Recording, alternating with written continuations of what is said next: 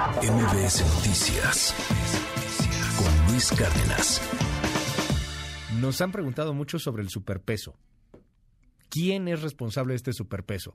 Y vamos a platicarlo con Jorge Andrés Castañeda. Bienvenido, Jorge, ¿cómo estás? Muy bien, Luis, ¿y tú? Buenos días, ¿ya te, puedes decir bien el número? Ya, ya, ahora sí, ya. Sí, ya, ahora sí, ya. Y ahora sí, ya. Me faltaba mi cafecito, no inventes. Sí, pues Saludos a quien tenga el teléfono con terminación 34, que seguramente ya le están llegando ahí algunos mensajes. Le van a llegar tus mentadas ahí a una pobre persona. Sí, no manches. En la y a las 7 de la mañana, ¿no? ¿Qué, ¿Qué, es eso? No es de Dios. Oye, Jorge, a ver, ¿quién es responsable del superpeso? ¿Por qué tenemos un superpeso? Bueno, a ver, varios puntos. Primero es importante decir que no es ni bueno ni malo en su totalidad tener un peso fuerte como tenemos ahorita y tan apreciado frente al dólar. Es bueno para algunos, es malo para otros. Ok. Y nos dice muchas cosas del estado de la economía. Ok. Otro tema importante que va a ser relevante para después. Quien te diga que sabe qué va a pasar con el peso o con cualquier tipo de cambio internacional, pues o es un brujo o alguien que debería de ser demasiado rico, porque si algo sabemos es que podemos predecir a largo plazo, ¿no? Con la paridad, con ciertas fórmulas de la paridad de tasas de interés y de, con inflación, etcétera, cómo se debería de comportar un tipo de cambio. Pero en realidad decirte qué va a pasar mañana o el próximo mes, pues mira, si conoces a alguien que sepa eso, avísame. Este, y compramos dólares o pesos de hacer o lo todo que sea. lo que hago y le digo, dame un trabajo. De plano. O sea, no hay nadie que te pueda decir, va a subir mañana, va a bajar con la moneda que sea. Con las monedas es algo, digamos, muy complejo.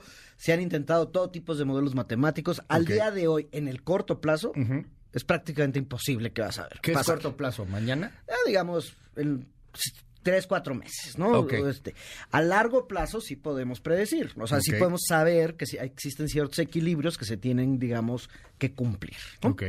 Entonces, ¿qué está pasando hoy con el peso? Es, eh, es muy sorprendente. Ahorita anda en 17.27 el interbancario. Ojalá. Sí, no manches. Eso ese es el que pueden usar los bancos y así. ¿no? Nadie tiene acceso a ese tipo de cambio, pero la referencia y es, pues, mucho más fuerte de lo que muchos esperaban. Eh, ¿Y qué está pasando? Son muchas razones.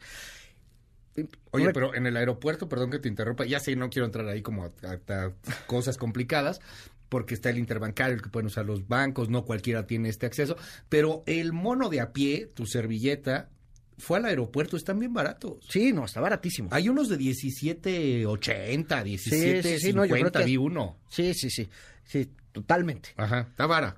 No, está muy vara. Ok. A ver, ¿por qué está tan ¿Qué está pasando? Ajá.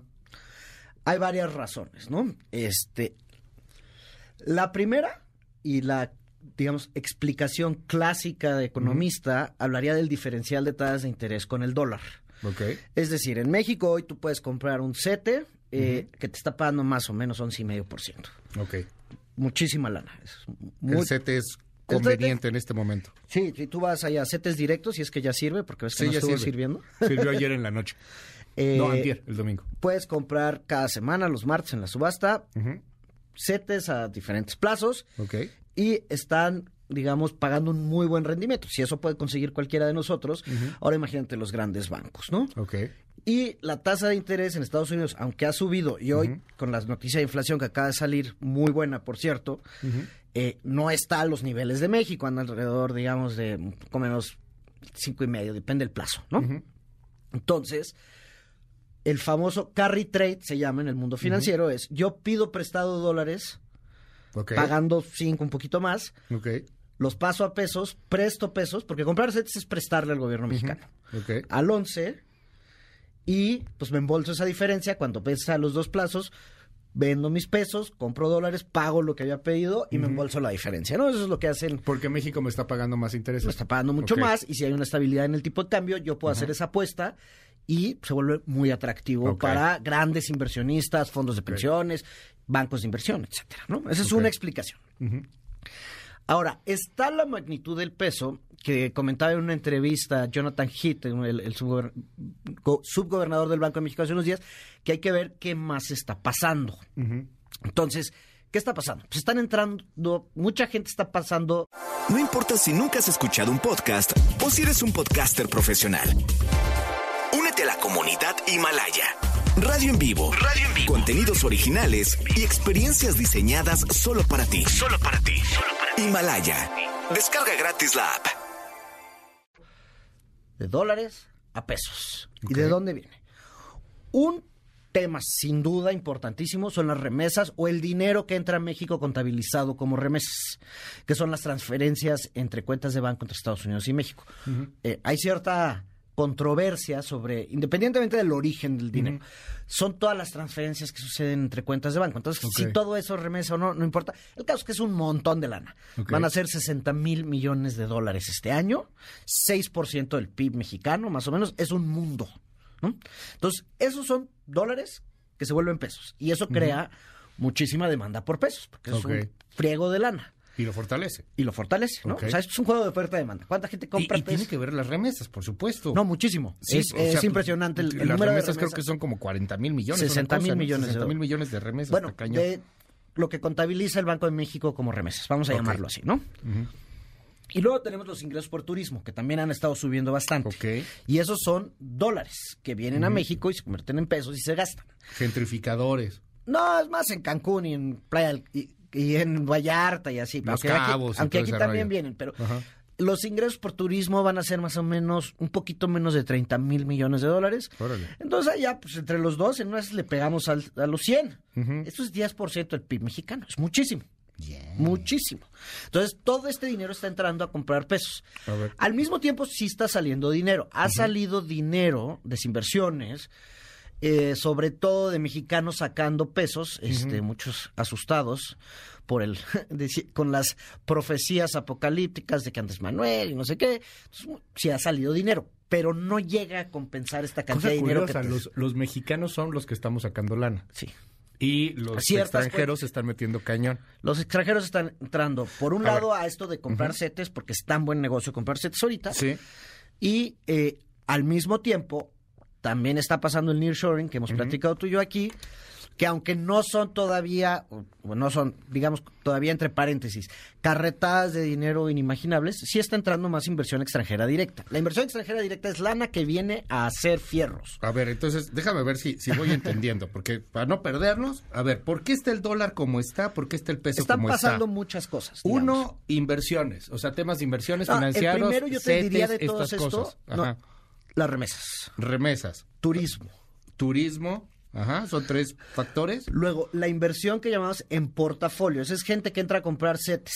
Sí, la Básicamente. inversiones, la que te digo, o sea, Sí, esa CETES, no viene ni o sea, gente financiera. No entra ni construye Ajá. nada a México. Sí, es o sea, gente financiera. Sí. Gente financiera. Dinero rápido, digamos. Pero también está entrando gente a construir en México como y Tesla. aparte está la parte de venir a construir en. México, el nearshoring, etcétera, que sí estamos empezando a ver un aumento, pero no es de las magnitudes que pudiera solamente explicar todo esto. Y porque tenemos al mejor presidente del mundo mundial. Pues digamos, estos cuatro componentes que te estoy platicando, eh, yo no los atribuiría al gobierno. Y bueno, todo esto para empezar, fundamental, que tenemos una moneda que flota. Entonces se ajusta todos los días. El gobierno no decide como El cuando tipo de cambio. cuánto valen los dólares. El Banco de México Pero a veces interviene. entremos más a eso. ¿Por qué no quieres que, porque eres un fifí o neoliberal, o por qué no quieres atribuirle estos éxitos al Y gobierno? hay un éxito adicional, que sí, ese sí es un éxito del gobierno, que es la disciplina fiscal, ¿no? Que es la perspectiva, no ha habido grandes déficits, comparado al resto del mundo que invirtió y gastó mucho en el COVID, eh, nosotros Ya. no, nos endeudó tanto el gobierno, y eso ha mantenido cierta estabilidad fiscal. Ok, ese Ahora, sí sería el eso gobierno. tiene un precio. Si vemos los datos de PIB pre-pandemia Ujú. a hoy, solo Alemania, de las 48 economías más grandes del mundo, está por debajo de. eh, tiene un peor desempeño que México. O sea, si ves, ¿dónde estaba antes de que empezara el COVID? ¿Dónde estoy hoy? México apenas regresó a los niveles pre-COVID Ok. en cuanto al PIB. ¿no? Porque no gastamos en. Ni nos endeudamos. Ni nos endeudamos. Entonces, el superpeso de hoy sí es resultado en medida de eso. Entonces, todas estas cosas están pasando al mismo tiempo. Y pasan al mismo tiempo y se mueven y demás. Ahora, cada vez se está apreciando más. ¿Por qué? Pues que cada vez son más remesas y cada mes rompemos récord. Ok. El turismo va muy bien, ¿no? Está viniendo mucha lana entre tus amigos los gentrificadores. Sí. Este, las remesas. Malditos este, que están ahí en la Condesa, no te preocupes. Los, Ninguno se ha turismo- despertado. los turistas gentrificadores, los turistas que van al Spring Break. El Spring Break y demás. Pero todo eso, la única que le atañes al gobierno, Jorge, es disciplina fiscal. Sí. Y O que sea, no, es gracias con la a AMLO. economía del Banco de México, haberlo dejado operar, aunque sí ha habido uno que otro comentario en la mañanera de que están muy altas las tasas de interés, porque eso está frenando la economía. O sea, ese sete de once y medio Ya. frena la economía, porque si yo tengo la opción, por ejemplo, de invertir en un edificio. Un inversionista, un desarrollador. Pues lo que tengo que ganar tiene que ser más que el once y medio, porque si no yo solamente meto mi lana a CETES y no tengo que trabajar, Sí, claro. ¿no? Sí, porque ahorita lo metes a CETES y tienes el 11 Eso que es y un medio mundo. al año. Es un friego de lana. Es un frío de lana. Y eso está muy chido, la verdad, para Para están algunos metiendo eso. y para otros Y no. para otros no, no jala. Si tú tienes que pedir prestado para Ajá. un proyecto al banco, eh, más grande es un bono, etcétera, tú tienes que pagar en ese once y medio y más, Sí, claro. porque eres más riesgoso Que el gobierno mexicano. Oye, entonces tiene sus pros y sus contras. Ahora parece que sí se logró frenar la inflación y ya empezará un ciclo de tasas hacia a la baja. Y ahí vamos a ver qué pasa con el superpeso. Ahora, 5571-131337 va de nuevo 5571-131337 WhatsApp abierto absolutamente para todo el mundo. Tenemos un buen de, de comentarios. Nos dicen, hola, dile a, a- a Jorge... Ah, se me fue, llegaron muchos, perdón. Dile a, tu- dile a Jorge que también las obras macro no se pidió prestado un peso al extranjero y de eso no hablan. ¿Tiene que ver algo? Tren Eh. Maya. la lana que se fue a la refinería de Dos Bocas, sí, sí se pidió un poco de dinero prestado al, al extranjero. Este no, no está totalmente relacionado con esto y los volúmenes no son tantos. México es un país que comercia con Estados Unidos 400 mil millones de dólares al año. Después de la India y China, Ajá. Somos la moneda emergente más intercambiada, digamos, en los mercados internacionales. Va- Entonces, va- que ah, tiene ok. que ver con todas estas cosas que te estoy platicando, ¿no? Vámonos con varios mensajes que nos están llegando. ¿Por qué cuando sube el dólar, ahí sí es culpa del gobierno? Pero cuando baja el dólar, ahora no es culpa del gobierno. No, hay parte de responsabilidad positiva Ajá. del gobierno. Ahora, hay un tema que me que es lo que te empecé contando, que no es necesariamente bueno ni malo. Para unos es bueno y para otros es malo. Cuando se maneja correctamente la deuda, se invierte en proyectos que generan ingresos para México, dicen aquí, es decir, ante los ojos del inversionista, su dinero está seguro. Hola, muy buenos días. Entonces, si el peso se devalúa, ¿pagarían menos por los ETES? Nada que ver, ¿no? No, sí, o sea, en términos de dólares sí. Si se deprecia, ya no se devalúa. La devalúa es cuando el gobierno fijaba cuánto valía el peso. Se deprecia, si, en los- si se deprecia el peso y tú eres un inversionista en dólares, sí, el rendimiento del CETE baja. A ver, nos dicen aquí en el WhatsApp 5571-131337. Tienen razón con los gentrificadores. En Tijuana las rentas son ya en dólares y las más bajitas empiezan en 400 dólares. Saludos allá a Tijuana. No soy afín a la 4T, pero es inevitable que que no sigan el próximo sexenio. Yo creo que Marcelo es el más aquí equilibrado. Ojalá que él sea el candidato. Bueno, aquí ya están llegando de cocholatas. Por eso las remesas no son un factor nuevo. Al grano, hay mucha paja en la explicación, dicen aquí en el WhatsApp. Ah, No son Este, nuevas, pero han crecido Ajá. muchísimo en los últimos años. eh, dicen aquí en el, en el WhatsApp, a ver, preguntas que nos están llegando a cada rato. ¿Conviene comprar dólares? A ver, te repito lo primero que te dije. Ajá. Si yo supiera exactamente qué va a pasar, estaría... No. no. Nadie sabe. No lo haga, no diga, fui a comprar todo mi ingreso porque Jorge Castañeda me dijo, no lo haga. Hay que ser muy cuidadosos No con haga. eso. Ajá. Siempre, digamos, entre... Si uno tiene un portafolio de inversiones, hay que diversificar. Tampoco hay que tener dólares por tener dólares. Hay que ver si esos dólares te pueden generar un interés, etcétera, etcétera. Ahora, hay un tema muy importante. No a todo mundo beneficia el peso fuerte. La parte más dinámica de nuestra economía, que es la de eh, manufactura de exportación, lo que exportamos de coches, refrigeradores, equipo médico, sí se ven afectados por el peso tan fuerte, porque ellos tienen costos, sobre todo en la parte laboral, en pesos, importan algunos de los componentes que se usan en dólares, pero venden en dólares. Entonces la caída del peso, pues, merma digamos, las ganancias del sector exportador que es el más dinámico de la economía mexicana. Tú dijiste que se puede más o menos pronosticar algo, no en el corto, pero sí a mediano y largo, hablando seis meses, tres, cuatro, no, yo cinco, te diría seis meses. tres, cuatro años. Tres, cuatro años. Sí, sí, sí. Ajá. O sea, esto puede llegar a que baje más a 16 pesos, como escribía Enrique Quintana hace unos días, por ejemplo. Pues es complicado, yo te diría que es complicado que baje a 16, pero es difícil saber. pero puede pasar. Puede pasar, todo puede pasar. Y eh, en el escenario que se ve en estos momentos a final de año. Pues lo que ¿seguirá dicen las encuestas, Ajá. digamos, de los principales grupos financieros, que más o menos habrá una de, dicen las encuestas, habrá una ligera depreciación, ¿no? Hacia los 18, 18 y medio, pero de nuevo, eso es una encuesta de un montón de gente que medio se dedica a esto y eso es un poco la expectativa, ¿no? Ok. Bueno, pues vamos a seguir aquí muy de cerca el tema. Jorge Andrés Castañeda. Aquí estamos en las redes. Nada más un tema final. Sí, sí, sí. Algunos perjudica, como decía, los exportadores, pero beneficia a muchos otros. Si tú importas equipo, eh, tu- i- equipo o, incluso a los consumidores, tú, porque ya te vi el otro día, te vas a comprar tu Apple Vision Pro, Uy, sí, yo sí quisiera. Yo sí pero quisiera. ese, pues en vez de costar los dólares que cuesta, que son muchos, multiplicado por mil 20, dólares ahorita. va a ser por 3,500. 17 y medio. Sí, claro, Si baja tú cañón. y eso es en detrimento también, del- digo, en el ejemplo del Apple Vision, no, pero de la industria local, porque se sale más barato en comprar cosas importadas.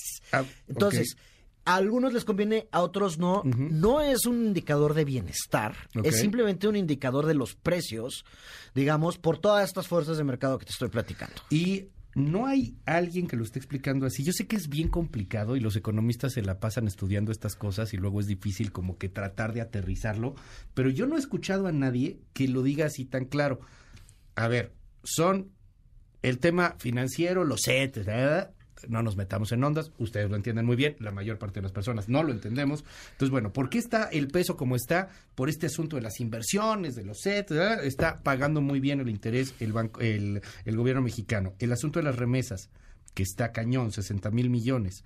El asunto del turismo, que también está llegando con gran fuerza. El asunto de los que invierten, pero sí invierten para las fábricas, ¿no? ¿Cómo les llamas a estos? Los... Pues eh, la inversión extranjera directa La inversión y ahorita en el directa, proceso ok. de nearshoring que ya también hemos platicado tú y yo por acá. Y finalmente la disciplina fiscal, o sea, nos diste estos cinco puntos de por qué el dólar está como está. La disciplina fiscal es más sobre las perspectivas hacia adelante, ¿no? Dice Sí. la gente, no se, no va a tronar el gobierno mexicano. Y eso, eso, el de Ayuda. disciplina fiscal, ese sí es de, de la 4T. Ese sí es de la 4T. Los otros, pues son factores que se están dando. Está bueno. Jorge, mil gracias. Ahí estamos en nuestras redes, Jorge Acasta en Twitter, en N Media lunes y miércoles y en El Economista los jueves. Hola, muy buenos días. Me gusta la forma relax de tomar las, eh, las noticias. Gracias. Nos dicen en el WhatsApp. Hola, muy buenos días. Yo importo mercancía de México para Estados Unidos y me está perjudicando. Pues sí. Pues sí. Pues lo estoy pagando más, más por la mercancía que traigo. Eh, le hace con ironía. Claro que le debemos la fuerza al gobierno porque ha obligado a la gente a abandonar sus tierras. Ah, bueno, no sé. Por eso las remesas son fuertes. Sí, pues sí. Da- Digo, yo no creo que deberíamos estar celebrando que más gente está yéndose, ¿no? Par de ardidos maiceados es lo que son. Oh, que la- En este momento se debería sacar provecho de la bajada del dólar. Este, bueno, con esta cierran. Pregunta- llegaron un buen. ¿Se puede sacar provecho de la bajada del dólar? Pregunta aquí alguien. Sí. Por el gobierno. Pagar. Si tú llegaras a tener una deuda en dólares, este es un buen momento para pagarla. Ok. Si tú te vas a ir de vacaciones a Estados Unidos, vas a llevar a Disney, a tu familia, etcétera, Mañana. este, puedes pagar por adelantado tomando este peso barato. No quiere decir que mañana no se va a ir a 16, ¿eh? O sea, pero Sí, hoy está barato. O sea, y eso también, digamos, Claro. es otra de la otra de las personas muy beneficiadas del peso fuerte son los potenciales turistas mexicanos al extranjero, en particular a Estados Unidos, Ya. Sí, claro. que van a poder, digamos, pues va a ser más barato de lo que era hace un año ir a Disney. Sí, puedes hacer tu outlet. Puedes darle al outlet ahí Qué en, chido. en Texas y demás. Gracias, Jorge. Gracias a ti, Luis. MBS Noticias con Luis Cárdenas.